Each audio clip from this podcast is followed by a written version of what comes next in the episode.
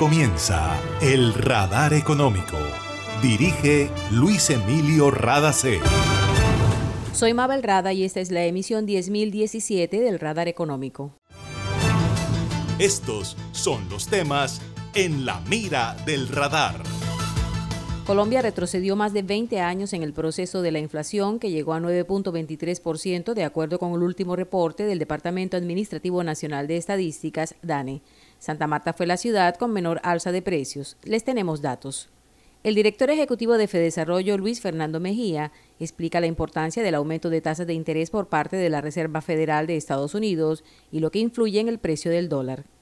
Organización Internacional del Trabajo dice que convenios laborales entre trabajadores y empleadores han contribuido a suavizar la crisis de empleo e ingresos ocasionada por la pandemia y también han considerado la desigualdad de género.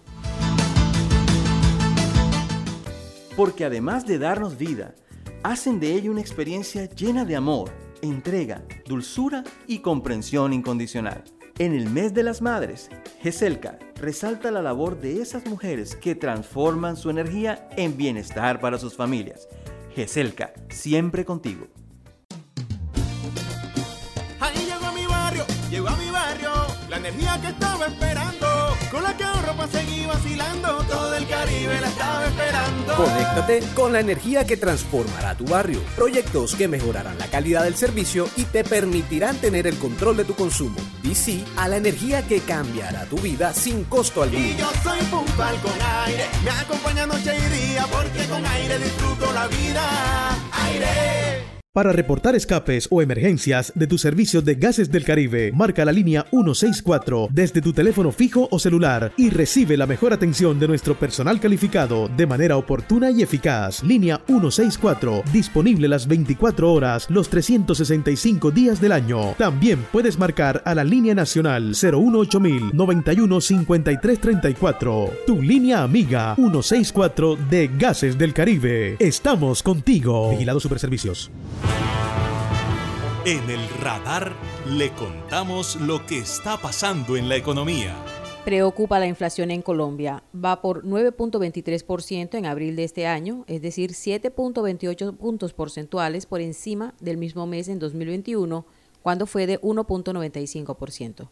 Juan Daniel Oviedo, director del Departamento Administrativo Nacional de Estadísticas, DANE, explica la situación. Esta inflación anual del 9,23% nos retorna a niveles de inflación que observábamos en este caso específico en julio del año 2000, cuando el país veía una inflación del 9,29%, es decir, un retroceso de casi 21 años en el comportamiento de la inflación. 51 puntos básicos o 0,51 puntos porcentuales, casi el 40% de la inflación mensual estuvo explicada por los alimentos consumidos al interior del hogar.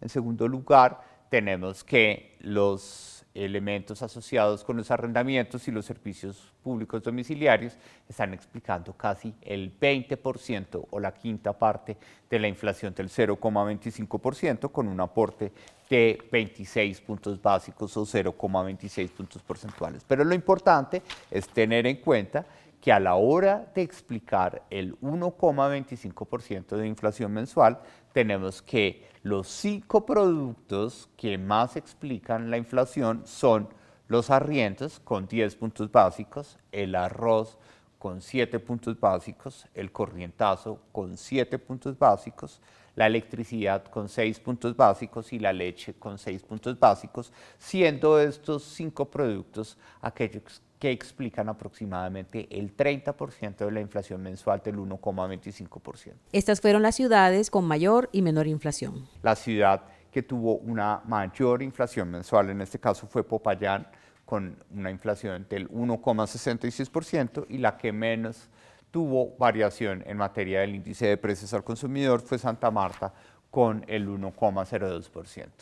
En el caso de Santa Marta, con una inflación del 1,02%, estamos viendo que si bien la carne de cerdo es la fuente de proteínas más competitiva en este momento en el país, en, en este caso en Santa Marta está tan barata que aportó un punto básico negativo al comportamiento de la inflación. Lo mismo sucede con las papas, con los quesos, y con el servicio de gas domiciliario, recordemos que el servicio de gas domiciliario en el promedio nacional está aportando cuatro puntos básicos, mientras que en Santa Marta aportó puntos básicos negativos en la variación mensual del mes de abril de 2022. La inflación por grupo de ingresos presenta una brecha y de acuerdo con el DANE, si la inflación anual es de 9.23%, en los hogares más pobres debe sentirse dos puntos por encima de esa cifra, es decir, 11.26%. Los hogares de ingreso alto experimentan la inflación dos puntos por debajo, es decir, que se sitúa en 7.46%. La inflación en abril estuvo por encima de las expectativas del mercado, que eran de 8.7%, y de centros de investigación como Fede Desarrollo, que la habían estimado en 8.9%. Esta es la opinión del presidente de la Federación Nacional de Comerciantes, FENALCO, Jaime Cabal. Nuevamente registramos con preocupación el índice de inflación del mes de abril superior en dos veces al del año pasado.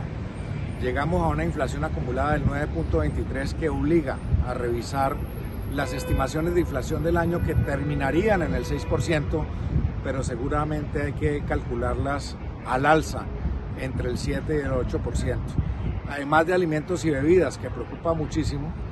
Hoy, en el mes de abril, vestuario jugó igualmente un aporte muy positivo al incremento de la inflación. Esperamos que a mediados del año la tendencia pueda estar suavizada para que esto no afecte el consumo de los colombianos. Además de la inflación, continúa la preocupación entre el ritmo de crecimiento económico y la generación de empleo en Colombia. La tasa de desempleo no se ha movido desde julio de 2021 y las personas sin educación o con educación básica primaria o secundaria son las que explican el 65% del desempleo en el país. En Gases del Caribe tenemos una nueva línea de WhatsApp para atender tus solicitudes relacionadas con nuestro servicio. Escríbenos al 605-322-7000 y obtén respuesta inmediata. Recuerda 605-322-7000. En Gases del Caribe, tus trámites a la mano. Estamos contigo. Vigilado Superservicios.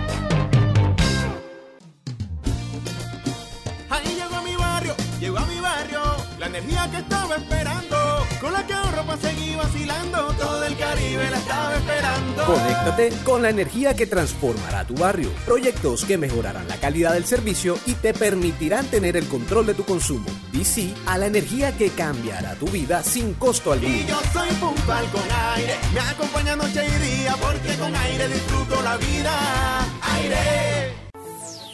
GESELCA es respaldo y confiabilidad para que Colombia pueda transitar por la ruta de la sostenibilidad. Cuando hay energía, todo es posible. Está escuchando el radar económico.